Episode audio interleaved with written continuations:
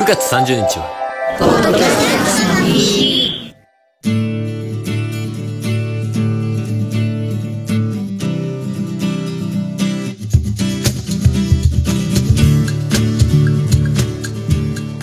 どうもポッドキャストのポッドキャストです。この番組はインターナショナルポッドキャストデイ。つまり日本でいうとこのポッドキャストの日に、えー合わせた年一更新する、えー iTunes のポッドキャスティングカテゴリー内でちゃんとポッドキャストについて喋る番組です。パーソナリティの春です。お手伝いのふむです。はい、えー今年も、えーやってまいりましたよ。はい。ポッドキャストのポッドキャスト第3回。おおもう3回目か。うん。3年目にして3回目ですよ。おおもうあれですよ。うん。配信2周年記念会ですよ。配信開始してから2周年記念ですよ。2周年記念でいいんだそうそう3回目だから。そうか。2回目の時は1周年記念でしょ？1年経ってるおおなるほどね。そうそうそう。うん。もうもう2周年記念。うん。うんなんだよな。この番組だったらうん。うんってなるよな。うん。そうですね。うん。はい。えー、まあ今年3年目の、えーポッドキャストのポッドキャストですがはい。まあさっき言ったようにポッドキャストの日に更新してますよという。うん。まあ、こポッドキャストの日に更新してるっていうかポッドキャストの日に合わせて更新している。厳密には一応29日の正午を更新予定にしているので、はい。まあポッドキャストの日の前の日にからちょっとポッドキャストの日に向けて更新っていう形になってますけどそうだね。はい。その前にポッドキャストの日って何ですかっていううん。まあ多分あのちょいちょい質問っていうか質問じゃないね。ちょいちょい耳にしたりするんです。が、うんうん。まあ、一応そこを、まあ、今年も押さえておこうかなとはい。いう感じなんですが、えーポッドキャストの日はですね、えー2013年に制定されたらしいんですがあのその、うん、2013年にそう制定というか、まあ、言われ始めたらしいんですがうん。もともと2004年の9月にポッドキャストが iTunes でスタートしたらしいんですね。うん。うんうん、でそれの10周年を祝うためにアメリカでスティーブ・リーさんっていう方が、まあ、中心となってインターナショナルポッドキャストで、まあ、要はポッドキャストの日ですね。日本語で言うとこの、が始まったという感じなんですよ。うんでこれ今聞いてて若干うんってなったのがうん。多分2004年に始まって10周年で2013年っておかしくね？ってなると思うんですよね、うんうん1年ずれてた多分なんですけどそのスティーブ・リーさんが10周年を祝うために9年目の間に10周年の時なんかやろうぜって言い始めてあで多分そのイベントとしては10周年の時が最初なんじゃないかなっていう予想。うん なんですけどまあ別にポッドキャストの日に何があるっていうわけでもなくてもともとその9月に始まったから9月が要はポッドキャスト月みたいな感じでで多分9月30日が9月の最後の日じゃないですか。うん。だから9月30日はポッドキャストデイ。まあ要はポッドキャスト好きのラストうん。フィナーレということで、まあ、一番盛り上がる日をポッドキャストの日っていうことにした。っていうまあおそらくそういう経緯なんじゃないかなと。はいいろいろ調べて調べてというか、まあ、まあ自分が知る限りの情報だと。うんうんそうなんじゃないかなっていう感じがします。はい。まあ別にポッドキャストの日と言っても別にこれといって何かをする日これをしようっていう日ではないうんうんうん。ですね。まあポッドキャストハロウィンだったらうん。仮装するとか、うんうん。あのエイプリルフールなら嘘つくとか。うん。バレンタインデーならチョコあげるとか。うん。あるじゃないですか。あるね そういうんじゃなそういうんではないみたいですね。うんうんうん。うんうんうんうん。まあでなおかつまあ別に何かをすべき日でもないとは思うんですけどね。そうだね。そうしなきゃいけないってことではない。うんうん。そうそう。ななんかしなきゃいや別にしてもいいよっていう日ぐらいかなって自分の中では思ってるんですけど、うん。うんうん。まあなんか普段からポッドキャストで盛り上げたいよねとか。うん。あのなんかしたいなって思ってる人にはまあ良き日かなってうんうん。まうん。うんあそれを機にイベントをするとか。そうそうそうそう、うん。まあ番組内でちょっとな何かやってみるとか、うんうんまあ、番組外でこうなんかポッドキャストをこうもっとポッドキャストの中じゃなくてもっと外に発信するなんか策じゃないけど何かをやってみるとか、まあもちろんポッドキャスト内で何か盛り上がる何かをするとかね、うん。うんそうそう。まあ例挙げればまあね勝手に、えーポッドキャストの日イエーイっていうのもいいですし。うん。うんうんまああの自分がよく聞く番組こういうの普段聞いてますとかつぶやいてみるもいいです。し、うんうんうんうん。ツイッターとかでね。そうそう。iTunes に要望をぶつけてみるとかでもいいです。しなるほど。あの、うん、もうちょっとポッドキャストをしっかりやってくれませんか？みたいないいしみたいな。ね予防をぶつけてみるもいいですし、うんうんうん。えーまああとは自分の理想のポッドキャストをねポッドキャストで語ってみる、こういうこういうのが僕はいいと思うんだって語ってみるもいいです。し、うんうんうん。うんうんうんうんまああとはまあね普通になんかポッドキャストの日のハッシュタグとかで自分の番組の宣伝するとか。ね、うんうんうん。うんうん。まあポッドキャストについて考えることなど語ってみるとかでもいいですし、うん。まあっていうかこの番組今年のこの番組は割とそういう感じなんですが、うんまああとはね黒歴史を掘り返してみるとか何それ？え第1回。とかねああ自分の自分の番組の第1回回を聞き直してみるよとかー好きな番組の第1回まあ第1回があるかどうかわかんないけどできるだけ古いの遡ってみてちょっと配信者ツンツンしてみるとか。聞いてみたよって言ってみるとかね。あとはまあねほら好きな番組が配信続いてることありがたいありがたいって言うとかね。うん。うんうんうんうん。そうそう。まああとは、まあ、手頃なところで番組聞いてる番組にねうん。のあの iTunes のレビューを書いてみるとか。ああなるほどね。まあそれじゃなくてもね聞いてる番組に、まあ、今までずっと潜って聞いてたけどちょっと初めてこれを機にメッセージ送ってみようかなとか、うんうんうん。まあそういう何かする日みたいな感じであればいいかなと思っていたりするわけです。個人的に。はい。まああのね海外のそのインターナショナルポッドキャストっていうか海外のポッドキャストいいですよね、うんまあ、インターナショナルポッドキャストデーだから厳密に日本語に訳すと国際ポッドキャストの日。うん。まあだとまあ海外だとうん。結構あの大きめのイベントっていうか、まあ、日本に比べてね日本はまあほとんど今のところイベントは皆無に等しいので、まあなかなかポッドキャスト自体がそんな浸透してないからね。そうそうそう海外では結構、あのスポンサーがつくイベントをやってたりとか、うーん。うんうんうん。そういうことがあるみたいです。うん。はい。なんですがまあ日本はまあなかなかないのでこうやって草の根活動というか こうねポッドキャストの日が根付いたらいいなとか思いつつうん。はいやってる限りでございます。はい。あとね最近思いついたまあ今まで言ってたのは割と去年とかうん。もう言ってた話なんですがちょっと今年思いついたのは、あのなんかジャンル別でこうおすすめの番組をこうつぶやいてみるとかね。まあば別に番組内で喋ってもいいですけど。うん。あのなんだろうな。ゆるい番組で私がおすすめなのはこれうん。テンションの高い番組で私がおすすめなのはこの番組とかね。うん。女性パーソナリティの番組でおすすめなのはこれとか。なかなかあれだね。いっぱい聞いてないと。あまあね。いやいやまあだからいっぱい聞いてる人でしょうよきっと。ああそっかそっか。そういうのやる人はね。そうだね。うん、そうそうそう。まあそれこそね別にな何でもいいですよ。ふもさんだったらもうなんか聞いてるといい感じに眠れる番組はこれとかおお大体運転中に聞いてるからまずいなそれ。それまずいな。運転に聞いて運転中に聞いて心地よい番組はこれとかさ。逆に眠くならない番組はこれとか、ああなるほどね。うん、なんかこう自分らしいこうカテゴリーというかジャンルをつけてそうなんかなあこれみたいなのをつぶやくのとかちょっと面白いかなとかなる思って。ほどね。まあ、あとはこれもうだいぶ前にちょっと思いついたんですけど理想の上司ポッドキャスター。これちょっと言い方が難しいなと思うんだけど要は理想の上司ってあるじゃないですか。うんうんうん。それに当てはまるポッドキャスターをはいはいはい。どの番組の誰さん？誰さんは、まあ、ポッドキャスターの中では理想の上司かなみたいなやつとかねなんかあの理想の上司だけじゃなくなんか、ん。理想の同僚とか部下とか。ああちょっと会社チックにね。そうそうそう。理想の社長とかね。そうそうそう、うん。こうあの自分の聞いているポッドキャストのその、うん。えっ、とポッドキャスターさん、うん。配信者の人たちを、ん。あのいろいろと会社のあれを当てはめていくとかね、うんうんうんいいかもね。そうこんな会社なんかすごいなみたいな、うんそれちょっとおもろいかもしれないですね。ね。ねこれ自分で言っておきだから今ね若干ねやらなきゃいけないかなって思っている。あ自分で？そうそうそう。言い出しっぺが誰もやってないのまずいかなって。あ別に本さんやってくれてもいいんですよ、うん。はい、うん。ということでまあ ちょっと考えておきたいなと思いますが、はい。まあそういうのをねあのポッドキャストの日のハッシュタグとかね、うん。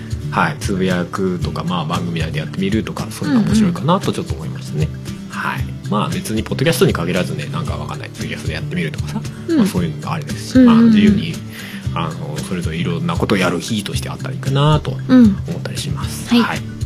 ということでまあここからは、えーまあ、この番組のねメインコンテンツというかなんですが昨年まではあのーいろんなねポッドキャスターの方に、まあ、出ていただいて、うん。まあ、基本の軸としては、まあ、好きなポッドキャスト。個人的に好きなポッドキャスト。この番組が好きですよ。みたいな、うんうんうん。まあ、おおすすめというかね。自分がリスナー側になってっていうそうそうそうそう。まあ普段なかなか番自分の番組とかではなかなかそういうこと言わないよね。うんうんうん。語らないよね。っていうことをちょっと聞くっていう、えー感じでやってたんですが、まあ、うん今年はちょっと、まあ、思考を変えまして、はい。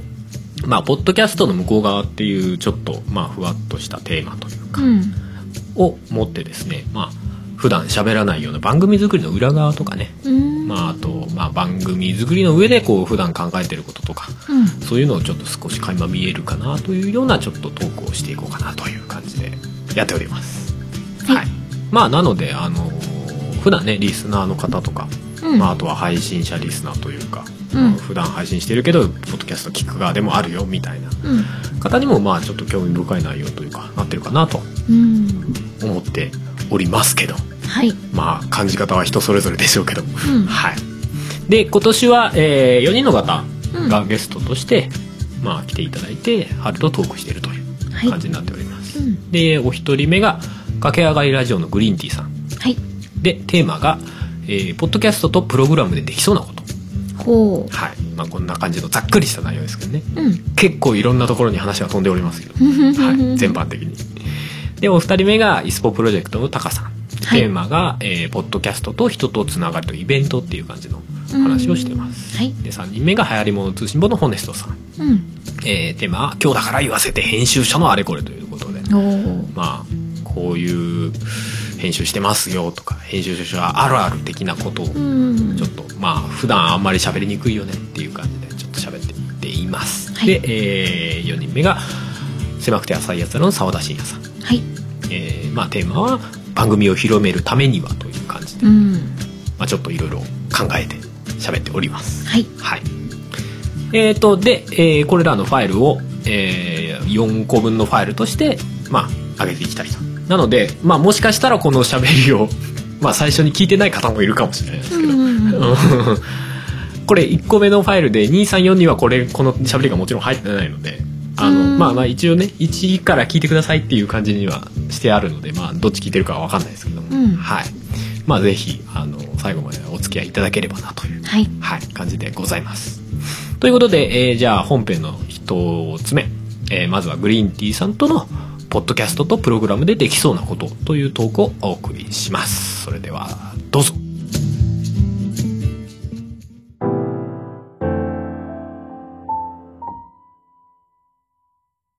ということで、えー今回のゲストは、駆け上がりラジオから、グリーンティーさんです。はい。グリーンティーです。はい。はい。よろしくお願いしますよろしく。お願いします。はいえー、1対1で、差しで話すのは初めてそうですね。ですね。あの、僕自身、あの、ハルさんと差しで話すのももちろん初めてなんですけれども、え他の番組さんに1対1という形で出さ、一人で出させていただいたこと自体も初めてなんー、ですよ。うーん、そういえばそんな気もする。少なくとええも自分が聞いてるかけラジの歴史の中でそういうのなかったですね。まあ、あの、かけラジのメンバーで他の番組に、みたいな、それこそマリモエヨさんとか、はいああいう。ところに出てるみたいのは確かに記憶にはありますけどね。はい。あなのでもう本当に今日、緊張でこう寝られないというね。寝られない。そこそれは言い過ぎですけど。いやでもちょっと、なんかあの、今年のね、あのーこのポッドキャストのポッドキャストの、まあ、はいまあ、ふわっとした感じのテーマ的な感じのところで、あの、ポッドキャスト番組の向こう側みたいな感じで、はいちょっ。とふわっとしたテーマがあるんですけど、まあそういう意味ではこう、まあ普段聞けない感じのグリーンティーさんがお一人でゲストに来るみたいな 話もちょっとそうですね。え面白いかなっていうところもありますし、まあでもかけらじ自体ももう9年続いてますよね。えそうですね。9年過ぎました。うん9周年を迎えたところです多ね。いですね。音がめの方は、まだ、えー、6年ちょいぐらいですね。6年半ぐらいなので。だから、実は結構先輩。まあ、もう変わらないですよ、6年目も9年目も。まあそうなんですけどね。まあ結局時間がどうみたいな話も本当にないですからね。まあまあそういう感じで今日はグリーンティーさんと、えーはいい、ろんなお話をできたらなと思うんですが、はい。今回お呼びした中で結構ちょっと話したいなって思っているのがうんありまして、まはいあそれこそポッドキャスト番組の向こう側みたいな話で、意外と番組でもこのことについて触れられてないなみたいなところあるんですけど、うん。駆け上がりラジオってまあ編集だったりとか、はい。あとまあ収録からその番組をアップロードするまでの流れって結構独特ですよね。他にああいう流れでやってる番組ってあんまりないんじゃないかなって思うんですけど。ああ、まあ、そうかもしれないです。あの、他の番組でどういう風にやってるかっていうのはあんまり僕知らないっていうのもあるんですけども、うんうんうんまあ、一般的には、こう、こういう風にしてるんじゃないかなっていうのが、まあ、一般的には収録をし、なんか録音ソフトでうんうん。音声を取って、まあ、Mac とかであればそのガレージバンドみたいなもので、うんうん。オープニングのテーマ曲とかジングルとかそういうのをつけたり、あと編集、そうですね。あの、カットしたりとか、うんうん、そういうことをして、最終的には MP3 ファイルに書き出して、ええアップロードするみたいなことになるんですよね、きっと。そうですね。そうですね。まあまあまあまあ、大体まあ、まあ編集してるかしてないかはともかくとして、まあええ収録して、うん。でまあまあ編集する人は編集してアップロードするみたいなうん。感じですよね、流れ的には。でも、かけラジは、ねまあ編集してるっぽいじゃないですか。一見聞くと。BGM とかも、BGM っていうか、ジングルとかもはいはいはい入ってるし、うん CM とかも入ってるし、みたいな。うん。はい。でもなんか、そこがちょっと面白いことになってますよね。まあそうですね。あの、まず、えっ、と、もともとは僕も今言った流れでやってました。うんうんうん。あの、かけらじ自体ももう9年前始めた当初は、えあの、編集というかガレージバンドで音楽つけたりっていうことはやってたんですけど、今は全くやってないんですね。えうんうんうんで、どういうことになってるかというと、もう収録時に、うん。うん。えっ、と、まあ、かけらじって、ホネストさん、うまうまさんという、あと、私、グリーンティーで3人で収録してるんですが、ええスカイプ越しの収録になっていて、うんうん。で、私の Mac で3人、あ、2人、他の2人のスカイプの音声も、うんえー自分の声、そして音楽も合わせて一気に録音してしまうとうん。いうことをやっている。だまあまあ、なので一はい発収録的なことですよね。パソコンで。そうですねジングルとかも、もうリアルタイムにボンって入れて、はい。そのファイルをそのまま使う。使うそうですねアップロードするみたいな。はい。うんうん。なので、もう、あれですね、いわゆる地上波のラジオで言うと生放送をやっているような感じですね。そうですよね。だから、はな、もう、もう、なんだろうな、逆に言うと生放送で良くないみたいな部分もちょっと思ったりしますえ。よね。そうですね。収録の様子をもうそのまま生配信してももいいできるぐらいですね。感じでもあはい。りますよね。すごいですよね。だから、ポッドキャストってなんか、あ、ある意味編集できるのが利点みたいなええ。部分もあるけど、まあそこは考えないというか逆にめんどくさいから切り捨てるっていうことですよね。そう。まあ、めんどくさくなった背景はいろいろあってですね。あ これも話す最初は、最初はでも、はい。編集してたとですね、さっきの。そうですね。編集してたんですが、やっぱりその、3人の時間をね、収録の時間をやっぱ合わせるのがええ結構難しくなってきたりして、あの、仕事が忙しくなったり、こう、結婚する人が出てきたりとか、あと、まあ、いわゆるその、ポッドキャスト番組を2つ、2番組も、だから3番組やります、みたいな。まあ、これ、ホネストさんですけど、まあ、出てきたりとかして、うん。やっぱりその、スケジュールを合わせるのが難しくなってきたっていうのは一つ要因だったりしていて、うんうん。で、まあ、僕自身も編集にちょっと時間をかけると、では結構大変なので、まあ、できるだけそこを、あのー省略していきたいとは思っていたで、よくよくどこを省略できるのかって考えたときに、編集って毎回自分だと同じことしてるんですよ。うんあのうん音声を、まあ、いわゆるその、コーナーごとに区切って、うんうん。で、間にジングル挟んで、はいはい。、で、頭とお尻にオープニングとエンディングをつけるっていうう。んうんそれだけの作業を毎回繰り返してたんで、うん。うんうんまあ、これはまあなんか自動化できるんじゃねえのっていう。そういう、そういう発想ですね。すごいっすよね。あ、っていうか、そもそも空白の間みたいなやつをカットしたりっていうことはしなかったってことですよね。そういう編集。そうですね。ほとんど空白の間を作らない喋りを、うんまあ、まあ、目指していたというかですね。うんうん。まあね。ごく稀にあの、スカイプの収録の、なんか、あの、不具合とかですね。うんあの、変な音声が入るとか、ノイズが入るとか、はいはいはいそういうところはあるので、うんあの、そういうところが出た場合は今でも手動でカットをしていますが、うんうんうんまあ基本的にはそういうのしないように撮ろうっていう心がけみたいな、そうですね。。うんうん。はい。そうで、まあそれ以外だとやっぱりジングル挟んだりとかっていう、基本的に音を挟む編集が多かったんですよね。うん。そうですね。重ねるのはあまりなかったので、そうですよね。かけらじって BGM 的な部分ってないですもんね。基本的にはオープニングも、あ、一番最初がちょっと喋りに被るぐらいですか。そうですね。オープニング、エンディングだけはちょっと喋りに被りますね。うんただ、普通のコーナーに入ってからは、あの、背景は無音ですから。うんうんうん。そうですよね。だからまあ、まあ、編集もしやすいし。うん、うんその挟み込む編集が、これ編集しなくてもいいんじゃね？ってなったことです。ってことですよね。そう。あの、複雑な編集を全くしてなかったので、うんうん。あの、その音声を重ねるみたいな、うんうん。ほとんどないんです。なので、まあ、くっつけるだけだったら、なんか、コピペみたいな感じでね、あの、簡単にできちゃうから、自動化できんじゃね？って。そうです。まさにそう。自動化できんじゃねっていう発想がそもそも、そもそも俺なんかは、な、ない、生まれないですけどね。ああ、そう。え、まあ、自動そこはちょっとあれですきるの、うんってなる？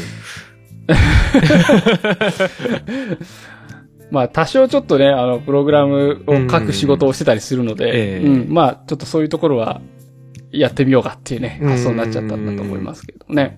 そうですよね。だから今え現状どう、どうなってるんですか？かけらじって。なんで、今現状やってることはですね、あの、うん各コーナーごとに、まあ、例えば、かけらじの場合は今、オープニングと、まあ、本編とエンディングっていう、うん3つのコーナー、コーナーっていうか、3つのパートに分かれるん。ですけども、はい。それぞれを、あの、音声ファイルを別に、まあ、録音をして、うん。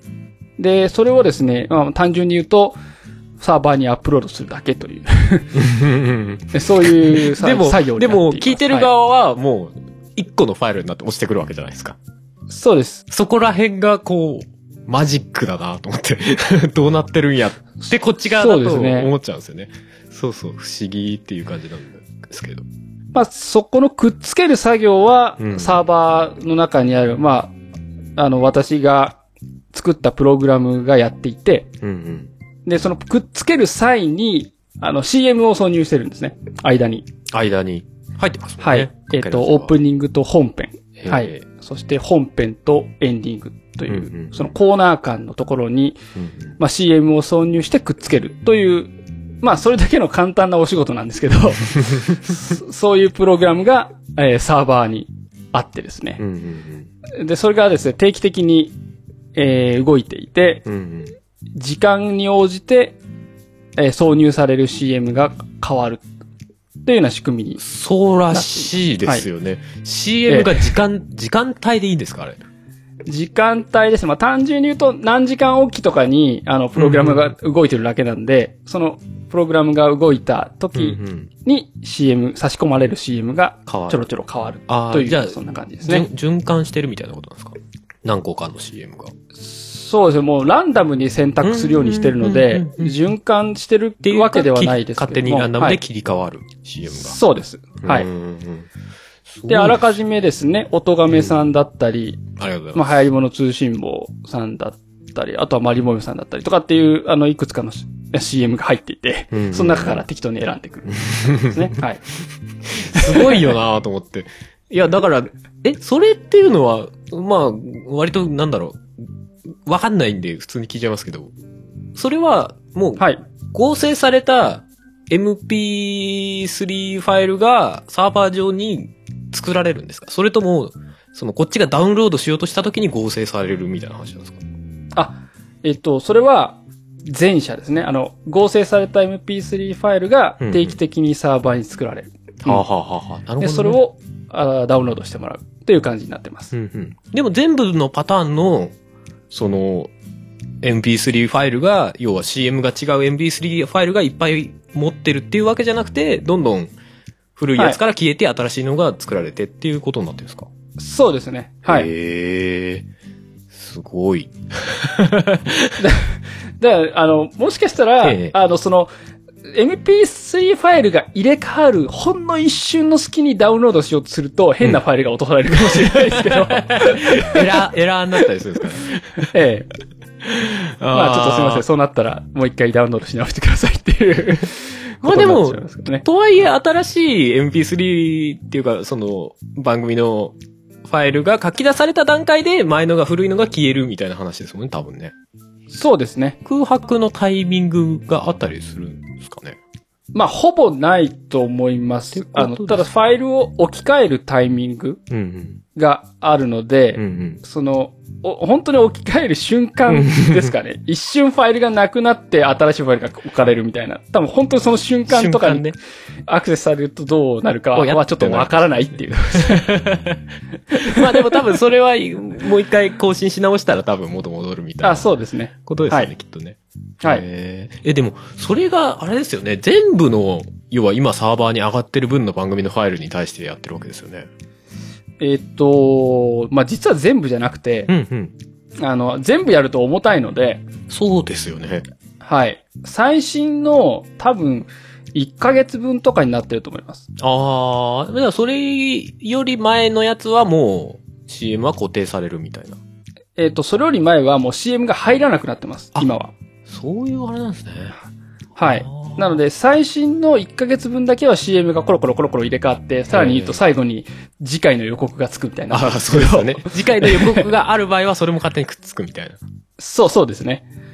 で、いそれよりも古いやつは、あの、なんか変に古い予告とか CM がくっついてるとまたなんか聞いた時にあれってなるんで、うんうんうんあの、全部消す、消してくっつけたものを残しておくっていう、それだけにしてますね。で、それが基本的には自動でやられる。自分がこう、これとこれをくっつけてねみたいな指示はしなくても、ファイル名だけ正しいのを入れれば勝手に。そうですね。で、次回予告はあればくっつくしなきゃ、そのまま終わるみたいな。っうん。てことですよね。すごい。はい。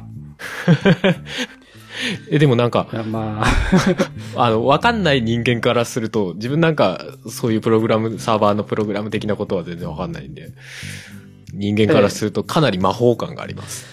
まあ、うん、そうですね。それはそそう見えるかもしれないですう。ん あんまりこういうことを考えない人の方が多いような気がするので、うんうんうん、まあ、ある意味変なことしてるなと個人的には思っているんですが、うんまあ、これ、あの、すごいぞっていう風に言わせるためにやってるわけじゃなくて、本当に自分の時間が惜しいっていうだけなんですよ。そうそうですよね。そうそうそうそう。動機はなんか、ここのやり方、やり方すごいでしょとかさ、なんか、なんだろう。あんまり本当に表に出てこないですよね。その方法を取ってるっていうことが。で、普通に聞いてると、本当に普通にファイルを編集してやったようにしか聞こえないから。ええそうそうそうそう。まあ、あの、音質とかも一応は気にはしていて、うん。あのー一応ですね、MP3 の圧縮をかけるときに、あの、くっつけたりするとなんか変になったりするパターンもあるので、そうですねあの、別々のファイルをくっつけたりすると、えその辺とかも若干調整、その辺のなんかね、ノウハウとかはあったりするんで、ちょっとそこら辺は若干苦労したんですけど、まあ、今んとこ自然に聞けるえかなと。綺麗にうんくっつくように。はい。へえ。あその元のファイルはやっぱり MP3 なんですね。WAV ファイルとかではなく。MP3 同士をくっつけてるんですね。そうですね、今、そうしてます。ん。へえ、すごい。ちなみに余談なんですけどね、ええかけらじの MP3 ファイルってビットレートが異様に低いんですよ。え、いくつなんですか？これ 32kbps なんですね。めっちゃ低いっすね。これ、なかなかこの低さを最近のポッドキャストで、あの、やってる 番組ってないんじゃないかなと、ちょっと個人的には思ってるんですけど。え、でも、の、の割には普通に、なんか全然音質が異様にシャリシャリしてるとかではなく、聞けてるっていう印象ありますけどね。うん。ま、あの、工夫としては、モノラル音声にしてるのと、うんうんうん。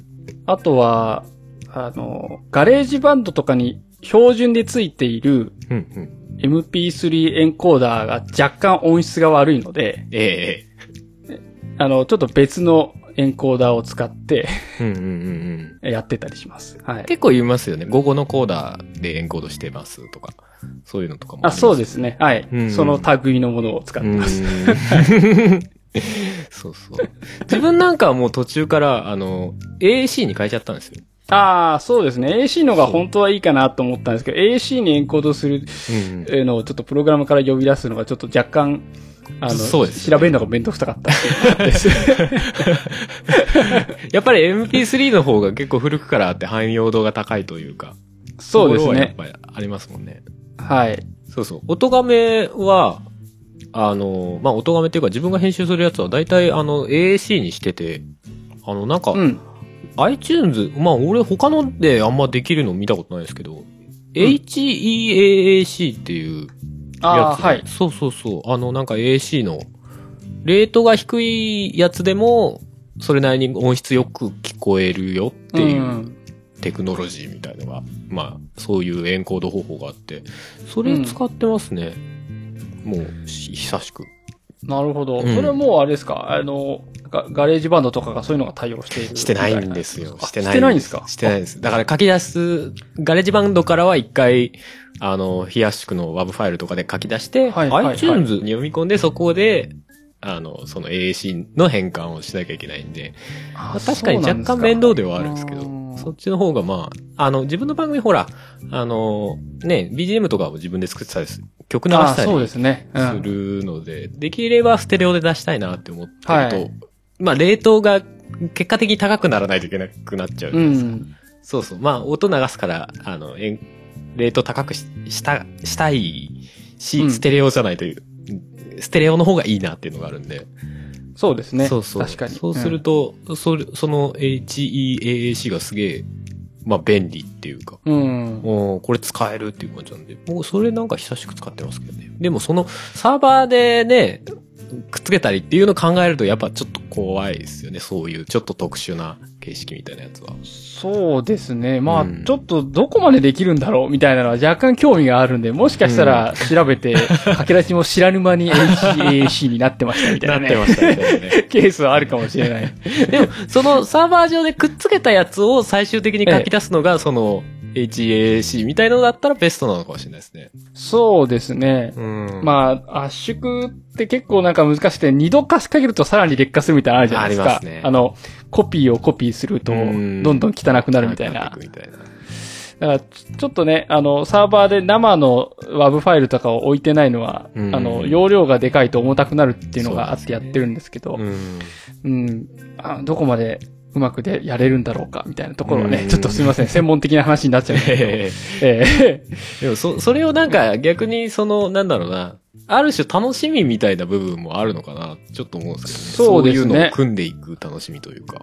うん、そう。なんか、普通、ね、まあ、少なくとも、なんだ、他の人がやってるのは、どちらかって言えば、あっても編集する楽しみとかさ、なんかこそう編集楽しくなってきたみたいな話ですけど、その、うん、グリーンティーさんのやつはかなり違うところの楽しみ。その、自分が楽になるプログラムを組むっていう楽しみみたいのがそうですある感じで。ね。うんで、すごい珍しいなぁと思ってね。まあ、楽にするということがね、一番メインの目的ではあるんですけど、ん。あの、もう少し踏み込んでやりたいなと思ってたのは、うんあの、ダウンロードする人ごとに、うん。てその人に合った CM を入れるみたいなことをちょっとやりたいと思ったんですよね。もうそこまでいったら完璧じゃないですか。え っていうか、それもなんか、その、そのテクノ、テクノロジーっていうか、仕組みをなんかどっかに売った方がいいですよ。いや、なんか絶対欲しがるところいる気がしますけどね。まあまあ。ですけどね。まあ、そう、そういうんじゃないみたいなのあるかもしれそうですね。ユ YouTube とか結構そういう風になってきてると思うんですよね。あの、よく見る動画とかそういうのを多分傾向を裏で見てない。て、うんあの、CM とか変えたりしてるんじゃないかと個人的には思っていて、で、ポッドキャストってあんまりそういう統合的なプラットフォームがないから、自分で作るしかないんですよね。そうですよね。ええ。そ でも、そそれができたらもうだって、この人は大体ここから聞いてる人だから、こういう CM 入れようみたいなこととか、まあ他の聞いてる番組がこういう感じだから、こういう CM 入れたら効果あるよね、みたいなところまでできたら、うんかなり、それこそね、YouTube とかわかんないですけど、ああいう広告を差し込むサービスに近いようなことができるっていうそうですねこ。とですよね。まあ、あとは広告だけじゃなくて、あの、うんうん本編自体も、例えば雨の日は、こうんの、この本編で晴れの日はこの本編でみたいな、ちょっと作るの大変なんだけど、とか、どっちか収録が大変になっちゃうんだけど、そういう、まあ、それだともうなんかそれ用の番組みたいな作り方をする感じですよね。多分。普通のポッドキャストのトーク番組みたいな感じではなく、うん。何かそれをうまくつ仕組みを使った番組みたいな、そうですね。うん、感じになりますよね。ええ。なんかそういうこともできるといいなというような絵は描いているんですよね。うんうんうん。すみません。楽にするっていうのはもちろんなんだけうん。ど、うんあの、そっから先の楽しみも、あの、考えたいなと思ってる。うん。はい。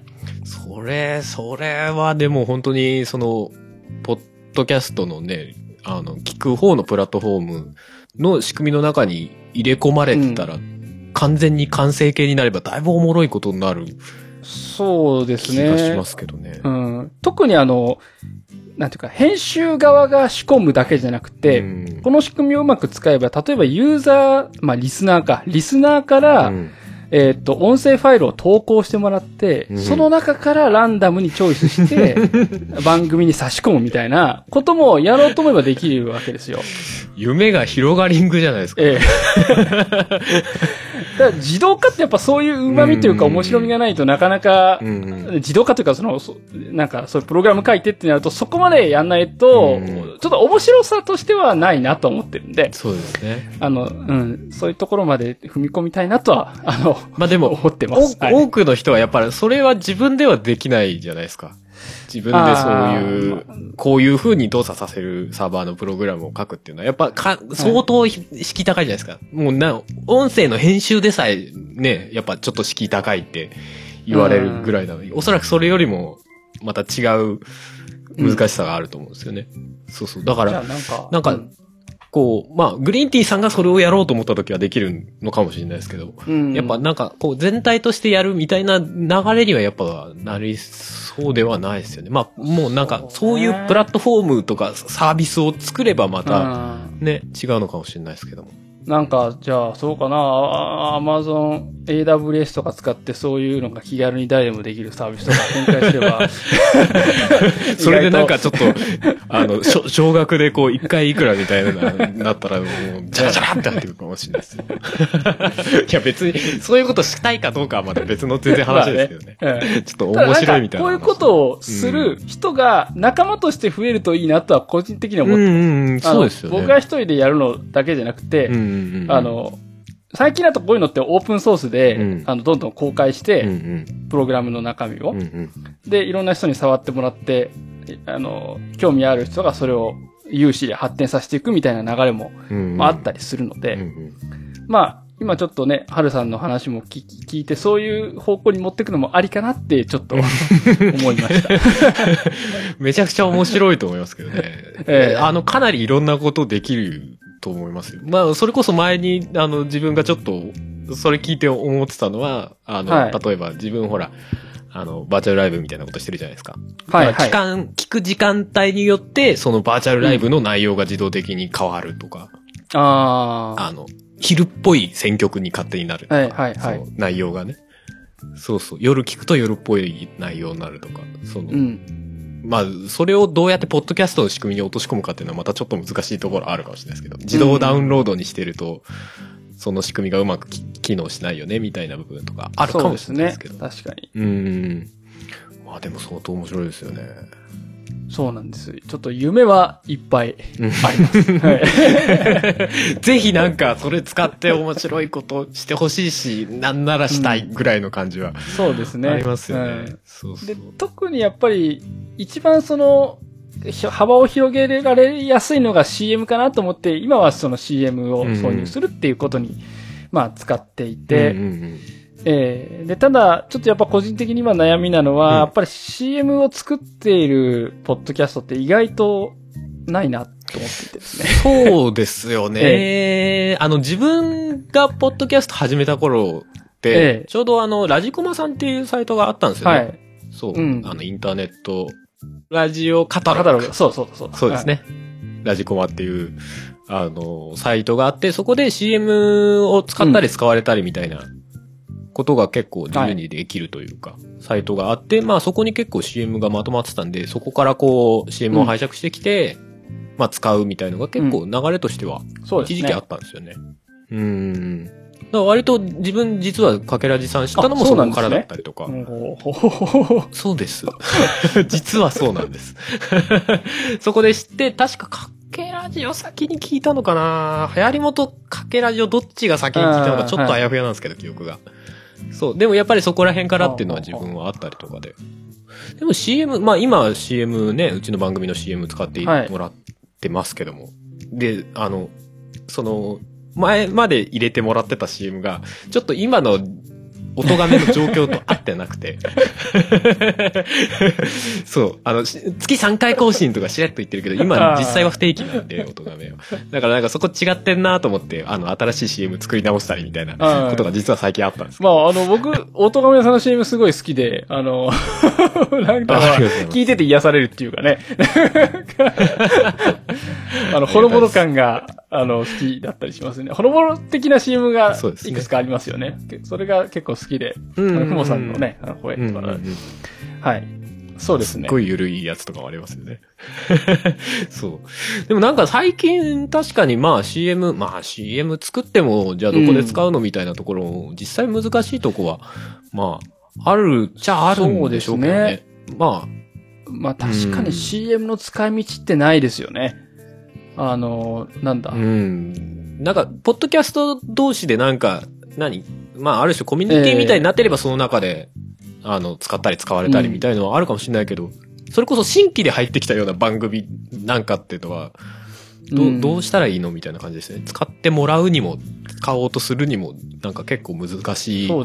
ころはあるし、技術的にも、技術的っていうか編集的にも、ね、自分なんかもう慣れっこだからそんなもうホイホイ入れれますけど、やっぱそこも多少ハードルになったりするのかなとかね。うん、思うところはあったりする、なんかそういうところにアプローチできるといいかなって思ったりはするですね。あの、なんだろうな、うん。CM をとりあえず、この CM は自由に使っていいよっていう表明をしといてもらえば、それをどんどんかけらじのこのシステムが拾っていくみたいなね、ことできると、なんか、ええ。な、なんかわかんないけど、その、そんな方法が、そうまあ、今のところない気がする今けど、なんか、そのファイル自体になんか、その CM タグみたいの、なんかつけとけば、それを勝手に循環で拾っていくみたいな。まあもしくは外、あの、CM 登録するサイトみたいなのをね、かけらじの方で公開しといて、で、うんそこにあとあの MP3 のアドレスを登録してもらうか、アップロードしてもらうか、なんかね、そういう仕組み作っておけば、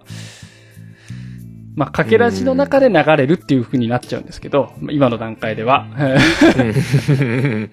でもなんか、それがあれですよね、なんか、サーバーっていうか、この仕組みの中で公開されたポッドキャストに関しては、その、まあ、うん。ファイルとファイルの間とか、そのファイルの後ろだとか、まあ、うん自分で好きなところにランダムで CM が入りますよ、みたいな仕組みみたいのはあると面白いかもしれないですね。そうすると、まあ、その、その仕組みの中で配信されたポッドキャストに関しては全部勝手に、勝手にというか、好きなところに CM が挟めるっていうか、うん自動的に入ってくれるみたいな。そういうのはちょっと面白いですね。なんか、そう、CM って、その、ポッドキャストを全部聞かなくても雰囲気が知れるっていう結構、よ、そのポッドキャストのエッセンスをまとめたものが結構多いかなと思ってて、うんうんうん。なんか、ちょっとひ、あの、裾野を広げる、リスナーを広げるっていうか、そういうのにはうん、うんうんまあ役立つんじゃないかなと個人的には思うんですよね。うん。そうですよね。結構アートワークでも、やっぱりアートワークと番組の雰囲気、喋りの雰囲気っていうのはええ直結はしないじゃないですか。どちらかといえばやっぱ音声 CM の方がそこはつかみやすいよなとはそうです。思ったりしますよね。それこそなんかね、自分に合う番組を、まあ、探していなくても、やっぱ自分が聞いてる番組に、まあランダム的な感じで、まあ一本でも毎回入ってれば、じゃあそれもう 100, 100回うん。聞いたら、100回いろんな番組の番組を聞いたら、じゃあ100本ランダムで CM が聞けますってなったら、その中で1個ぐらい当たりがあるかもしれないみたいなのを考えると、まあそれこそ1 1個ね、CM が20秒、30秒ぐらいだったら、まあまあ、そんなに負担ではないじゃないですか。まあ、もともと聞いてるファイル、番組のファイルがうん30分ぐらいとか1時間ぐらいあった中で30秒ポンって挟まるぐらいだったら、ね、そんな負担ではないんで、それではなんか新しい、新しい番組を発掘っていうか、全然違うところにアプローチできるっていうのは、なんか意外といいんじゃないかなって勝手に思ったりはするんですけどね。今の仕組みだと iTunes って、新しい番組ってわかんないですか？今までアクセスしたことないとか、ランキングに載ってない番組ってどうアクセスしたらいいの？ってそうなんですよね。じゃないですか。うん。そこですよね。うん。そういう意味では、うん、CM はそこになんか、アクセスというか、できる、ある種の方法なんじゃないかなって、ちょっと思ったりしますけどね。まあでも、CM、まあ CM 自体を作るハードルみたいなのがあるんでしょうけどね。まあ、うん、確かにね。それはそうかもしれない。なんかそのためだけに労力を割くのはどうなのみたいなえーところもあったりするしうん、そうね。まあ、うんあの、いわゆるその、そういう CM を、あの、流し聞きできるようなプラットフォームがない中で作る動機っていうのもね、生まれないかもしれないですからね。うんそうなんですよね。そういう意味ではラジコマさんとか結構まそうですあね。良かったかなとは思うんですけどね。うん。うんうん。CM、一番組に対して CM3 本までアップロード。そうですね。確か。できるのでかな？きましたね。うん。そうです、そうです。そうそう。で、その中で、まあ、新しい番、あ、新しい CM ができたら、んその3本から差し替えで、こうしてくださいとかっていうこともできましたからね。そうですよね。まあ、あとは何ですかね。自分自身の CM じゃなくて他社紹介をするとか、いうのはどうだろうとかね、こ思ったりはしたん。はい。他社あ CM の、この番組どうですか？みたいな。そう。た、た、他番組に一応了解は得た上で CM させてくださいって言って。それも面白いですよね。そうすると、その、いわゆるその、ポッドキャストの配信者が知っている別の番組をリスナーさんに紹介することができると。はあいうのを、なんか繰り返していくと、実はいろんな番組にリンクできたりするかなとはね。うん。うんうんうん。うん。それはまあ、そう。でもありますわね。まあでも、CM 作る、さっき言ってたハードルみたいなやつも、あれですよね。アートワークってどの番組も作るわけじゃないですか。それぐらいのノリでいいんじゃないって 個人的には思うんですけどね。なんかそうだね。そうだからなんかしますね、確かうに。ん。そうそう。ポッドキャストを作るときに、なんか、当たり前に CM を作るよね、みたいなノリぐらいになったらちょっと理想かもなってちょっと思うんですけどね。うん。そうすると、ね、じゃあそれを、わわかんないけどアップロードする何かがあって、うんそこ、にもう番組登録するのと一緒に CM をポンポンってあげて、うんで、そうすれば勝手に CM がどっかに挟まるみたいうな。ん。仕組みがあると面白そうだなとは思いますね。うんうんうんやっぱり、音声番組だから、音声での要約欲しいですよね。うん。うん。うんアートワークじゃわかんないですからね、本当に。アートワークは、ねすごい可愛い女の子書いてあるけど、なんかうん喋ってる人おっさんみたいなの全然誰にあるわけじゃあないるあるある。だからフリー素材の、フリー素材の女の子だったら知りますからね、そういうの。そうそうそう別にそれがいけないってわけじゃないんだけど、別に音声 CM でもそういうことあり得るしね。すごい可愛いことが喋ってるけど、実際聞いてみたらおっさんとまあか。確かに。それはまあ同じか。あ るにしても、でもやっぱり、ね、元の配信媒体が音声なわけで。うん。なんかそれに近い形で配信、配信っていうか CM が出るとかさ、っうん。ていうのはなんか、いいのかなって思ったりはするんですけど、それこそ、なんかわかんないですけど、その CM だけを流す、はい。何？フィードっていうか、うん RSS っていうか、ポッドキャスト番組。番組じゃねえんだよな、ポッドキャスト。うん、もう、なんか24時間そうなっててほしいですよね。そうそう。うんだからなんかわかんない。その番組を登録しておくと、うん。まあ、1日に1回でもいいですし、うん。勝手に、その、そのサーバーに、要は、なんだ、登録されたうん。CM が勝手にランダムで、毎日1本、うん。その自分のポッドキャストの中にポンって入ってくるとか。うん。なんかそういうのとかでもいいかなって気もしますね。そうすると別にほら自分が聞いてる番組がその、な、何かにも関わらず、うん。そ、の、その番組を登録していれば毎日1本、そのポッドキャストの中に登録してある CM だったら流うん、れてくるみたいなね。確かにそれは面白い発想かもしれないですね。うんあの、毎日一本っていうのもあるし、その、あの、配信日に合わせてとか、あ、その番組の？はい、そうそうそうそうそう。ああ、なるほどね。事前登録しておいて、だからこの、あの、配信日に、をまあ、た、を登録しておけば、その配信日に合わせて CM が落ちてくるみたいなのでも面白いかなとは。うん。あの、30日配信の番組としてずらーっとその番組の CM が連なったう、んポッドキャスト。ああ、なるほどね。うんうんまあそうね。でもあんまり多すぎると多すぎるで、やっぱりなんかずーっと CM みたいになっちゃうから、それはそれで難しいところですよね。まあ、きんなかなか日によって、それだと、多い、配信される番組が多い日とそうでない日とか、うん分かれ分かれそうですしね。そうですよね。不定期どうしたらいいの問題もありますそうね。そうなんですよ。そういうのもあるから。うんまあそのバランスはわからないですけど、でもうんそういうのは、面白そうですよね。まあ番組としてどう管理するのかっていうのはちょっと難しいとこありますけど、うん番番組っていうかその CM の登録の仕方とか、それこそ逆に削除の仕方とかね。うん。うん。っていうのはあるにしても、ちょっとなんか、そういうのは、でも、その技術があれば確かにできなくはないなと、今、ちょっとそうですね。いや、うんなんかちょっと作ってみようかなっていう気に若干なっちゃうぐらいの。いや、それ、あの、掛け味っていうか、僕のシステムにとっても若干嬉しくて、僕が作るんだったんですよ。あの、うんうんそこに登録された CM はうちでもランダムに流せるわけじゃないですか。う んそうですね。そこ繋げちゃえばね。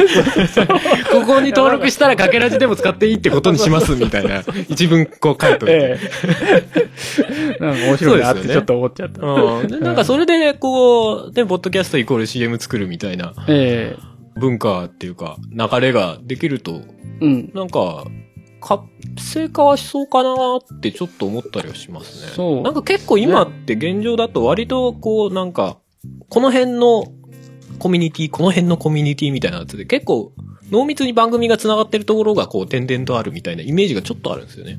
うん。まあ、僕もそういうイメージ持ってますね。あの、うん横の広がりが広いようで、なんか狭いというか。なんかそういうのが、なんか、それこそランダムみたいな感じで CM 貼ってあったりすると、もう、それとは全然関係なく、全然違うところにアクセスっていうか、うん。する可能性が出てくるのかなーってちょっとだけ思ってるんですけどね。うんうんうんうんうん。だ意外となんかやっぱりそこの iTunes でランキングでしか見れないみたいな話とか、うん。そうそう。iTunes の新着とかもなんか死んでるっぽいですしね。なんかちょっと、そうですね。あの、あれ、どういう基準なの？みたいな。そうそうそうそう、そういうとこもありますし。そうそう。いや別に、ね、その CM ポッドキャストに登録は別にしなきゃいけないわけじゃないけど、うん。やっぱし、そこに登録する人って自分の番組をやっぱ広げていきたい人じゃないですか。うん。でそう、そう思ってる人が、その広げていく手段がうん一個でも増えれば面白い、面白いっていうかいいよねって単純に思うんですけどね、全体として。そうですね。なんか、う。うんん、多様性っていうのがあれか適切な表現かわからないけれどもうん、うんいろんな番組に触れられる機会が増える。ただ純粋にいいことですからね。うん。うんううん。って思いますしね。リスナーとしても新しいっていうか自分に合った番組をうん。自分から行かなくても見つける可能性があるっていうか、になるし、ん配信してる側でもやっぱりそういう自分にあ、自分の番組に合ったリスナーが増えるうん。可能性が勝手に増えるというか、みたいな。うん。そうですね。ね、今ってなんか自分で言ってていいんじゃないのって今ちょっと思っちゃったんですけど。いや、問題はその、なんだろう、CM の管理をどうするかってとこが一番問題な気がする。そうですね。で、あと多うん分そういうのって、あの、比較的、あの、なんていうかな、ポータル的にしていった方が本当はいい,、うんいいんですよね。あの、うんどっかの、こポッドキャスターがやるっていうよりかは。うんうん。うん。自立して動くというかね。そうそうそうそうそううん。そうですよね。んだから、なんか自分で登録できて、で、削除とか、追加も自分でこう、できるみたいな仕組みが、こう、そうなると結構めんどくさい仕組みな気がしますけどね。だから iTunes とかね、Google ポッドキャストとかそういうところでそういうのを作ってもらえるのが一番本当はいいですね。あの、うん普通に多分個人で作ったのサーバー借りて、もしくはクラウドでやるとかね。結局、ちょっと、自腹切ってやらなきゃいけないところが、そうですよね。クラウドファウンディングみたいな話とはまたちょっと違いあますよね。そうですね。そうですよね。まあでもその辺の問題さえ、まあ、なんとかなるっていうか、あれば、普通になんか話としては面白そうな気がしましたね、そうですね今話しててね。うん。ねやっぱりそのなんか、自動的に音声合成してくれるみたいなやつはかなり、は発展性というか、うん。あありそうな、勝手に思っちゃってましたね。まあ、そうですね。あの、個人的にはそういう面白いことはやりたいっていう 動機が、あの、やっぱりあるのでね。うんうんうんうんうんうん。多分いろんな人のアイデアを、ふうんあの、もっと集めれば楽しいことはいっぱいできるんじゃないかなとは思います。うんうんうんうん。それこそなんかそういう話をかけラボでしてほしいみたいなとこああ。こういうことを考えてるみたいな。そうですね。まあ今はその、音声同士の結合の話ですけど、うんうん。まあ、例えば、あの、文字を読み上げるとかも今できるじゃないですか。はいはいはいはいはい。そういうのを使ったら文字から音声を起こせますし、うんうんうんうん。なんか他のメディアとの融合みたいなこともね、あの、できたりしますからね。うんうんううんん。もともと文字媒体のやつをうん。音声に自動的にするみたいな。そうですね。まあ、お便りを自動で読ませるみたいなことも若干昔考えたんですけど、それで。でも今、あれですよね、えーっと、インサイドっていう、あの、はいゲーム系かなあれは。ゲーム系の、まあ、ニュースサイトがあるんですけど、はいはいはいそこの、ポッドキャストみたいな形で上がってて、うん。要はその、ブログで上がってる記事のうん。タイトルを自動自動音声で読み上げて、それをポッドキャスト化してるっていうのがありましたね。うん。そういう感じですよね、ある種ね。そうですね。もう今でも、YouTube とかでもそういうのはね、結構よくやられたりしますしね。うんうん、うん、ありますね。ニュースを読み上げるだけみたいな。う。うんん。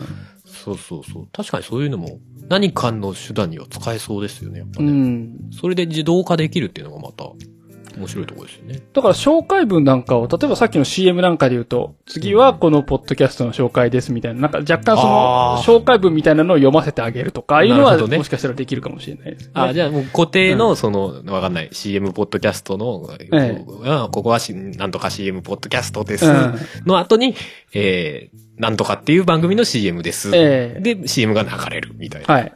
あとはまあ、すそれで若干最新回のフィードも読んであげるとかね。すごい。最新回は、この、この、こんな感じ、えみたいですよ、みたいな。すごいですね。えまあ、いろいろ考えようによっては、うんいろんなことでやっぱりできそうだなというね、ちょっと、ちうんょっと思思いを巡らすだけでいろいろ出てくるんで。うん。でも、それこそ、ね、その、なんだ、CM、ポッドキャストが、ある種、その、ラジコマさんがやってたみたいな感じで、CM を自分の番組に入れたいっていう場合にも、使えるようにはなったりしますよね、ある種ね。うん、そうす。ですね。うん。まあ、その CM が置いてある倉庫じゃないけど、としても機能するというか、こっからだったら持ってっていいですよ、みたいなうん。形にも機能するようにしたら、うん。かなり面白そうですよね。うん、やっぱりそういうの欲しいなって 思いますね。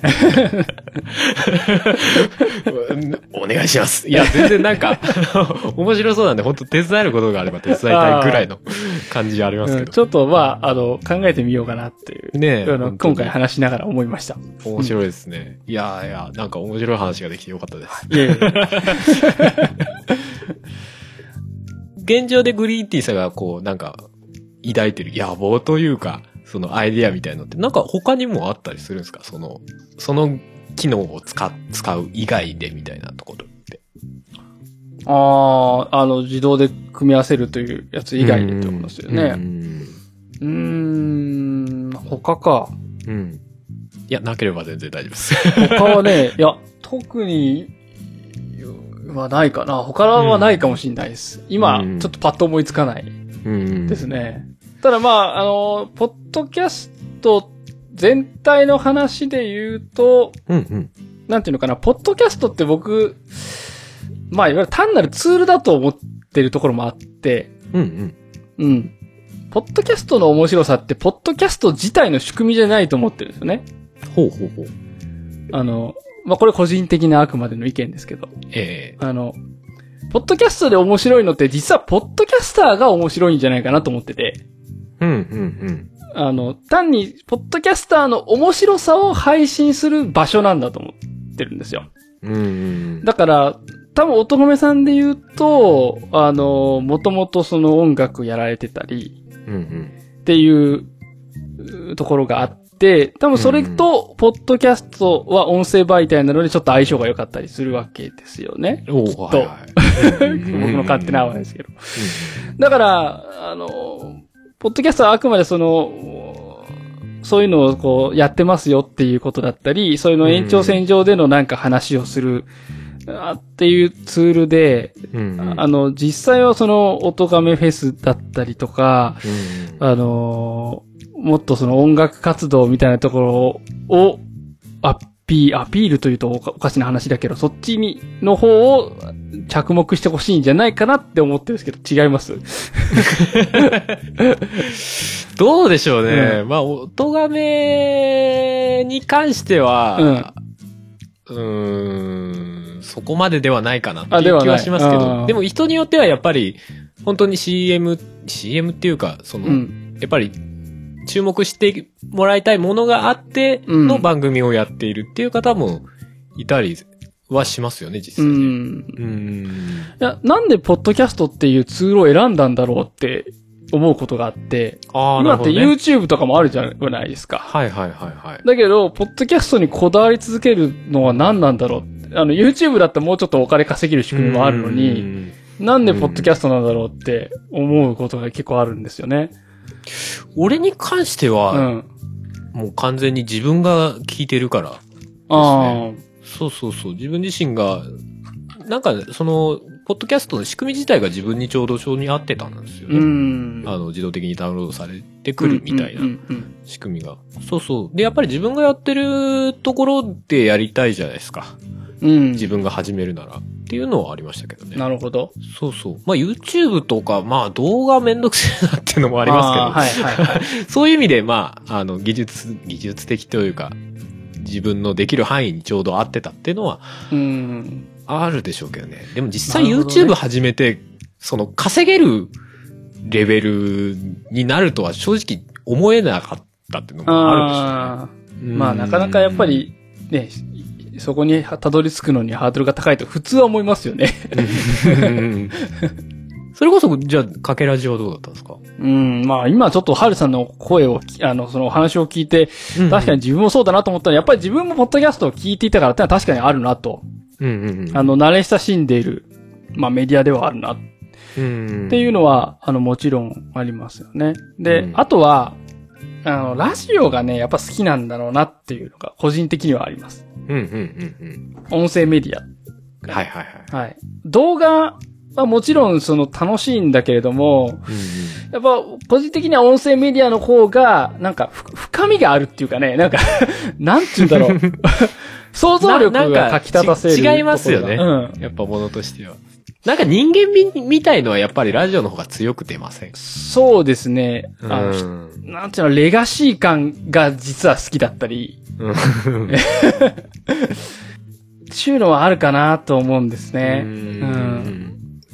で、やっぱりそういうす、なんか音でしか伝わらない、あのー制約のあるメディアだからこそ、うんうん。言葉をうまく使える人が意外と多いなって思うこともあって、僕の聞いてるポッドキャストの中ではね。うんうんなのでそういう、まあ僕の中ではさらにそその、聞いてる番組のポッドキャスターさんの個性が面白くて聞いてるとうんいうのは結構あります。で、自分もそうなりたいなっていう、まあ部分もあるかもしれないですね。うんうんうんそれはまあ、そうですね。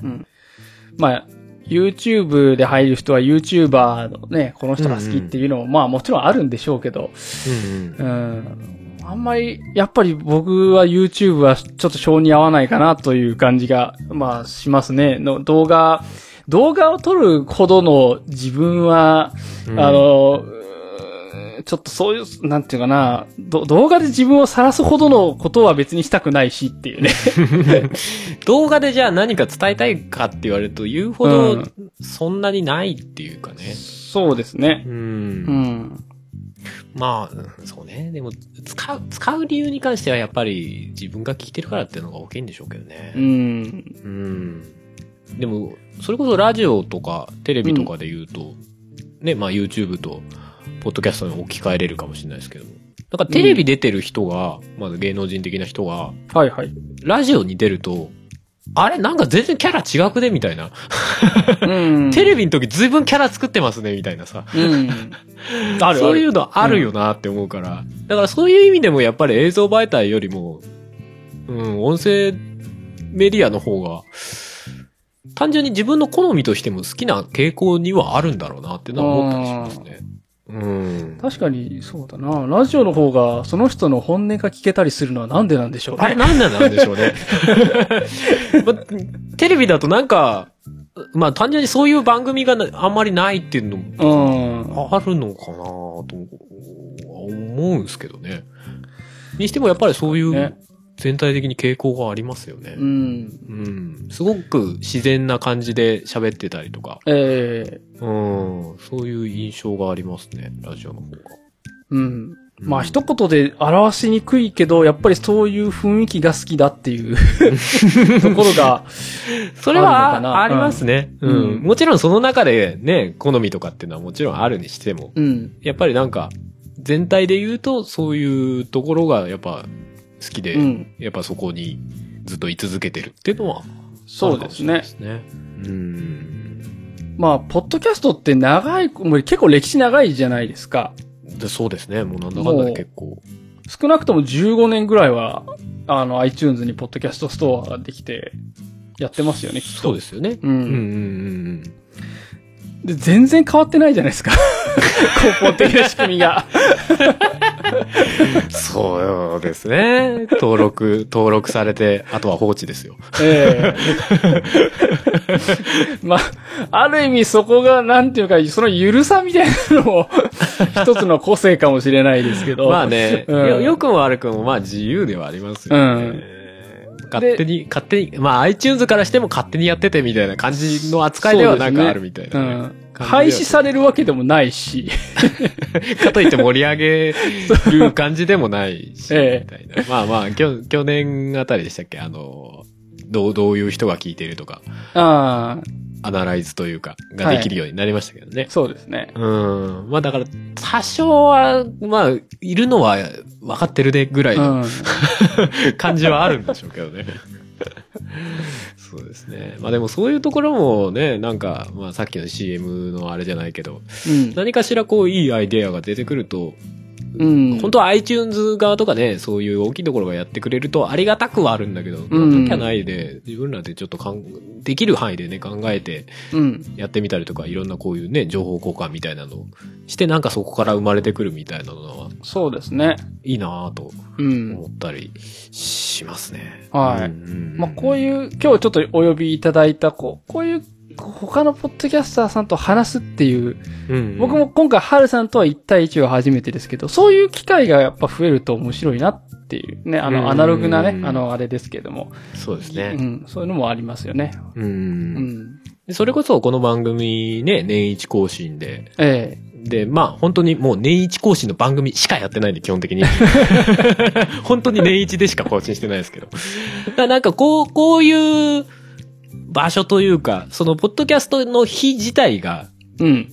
なんか、そういう日になったらおもろいなってのは思ったりしますね。だからね、年中やってたらまたちょっと違うのかなっていうか。うん。こういう日だからこそなんかこういう自分が普段やってる番組を離れて、うん。なんかちょっと違うことをやってみるみたいなことがなんかやってもいい日というか、うん。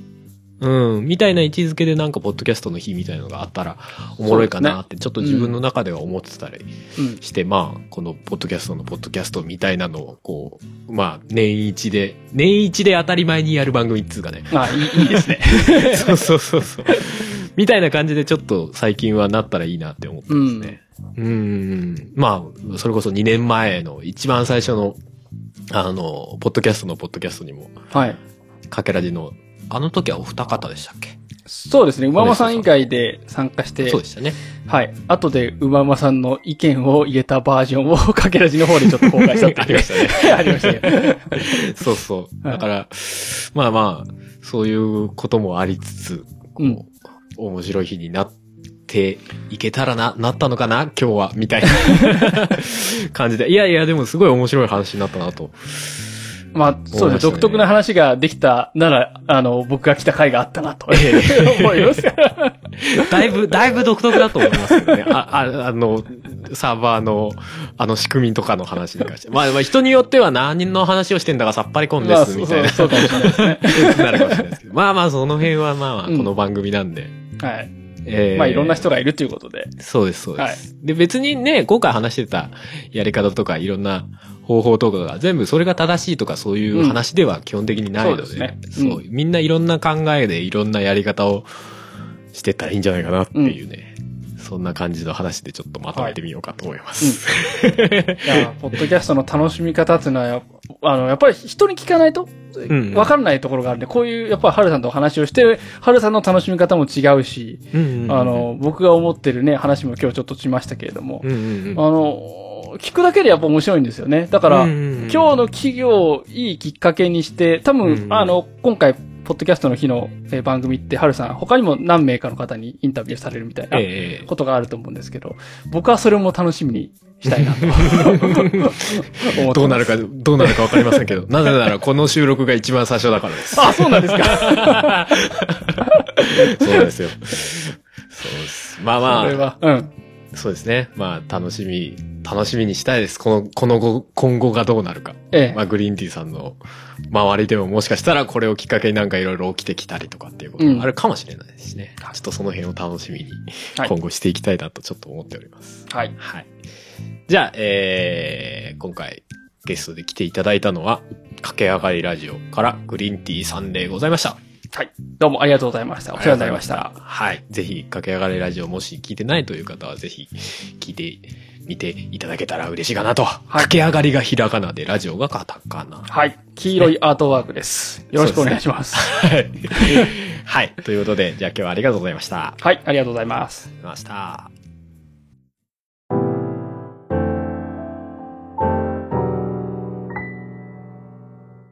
えーこの番組のツイッターハッシュタグは、シャープポッドキャストのポッドキャスト。えーあとぜひ、シャープポッドキャストの日のハッシュタグもくっつけて感想いただけたらと思います。初めて聞く方でも全然構いませんので、内容にピンと来られたら何でもいいのでコメントしてください。それでは引き続きファイル2でお会いしましょう。あなたの代わりに音作り。カメレオンスタジオ。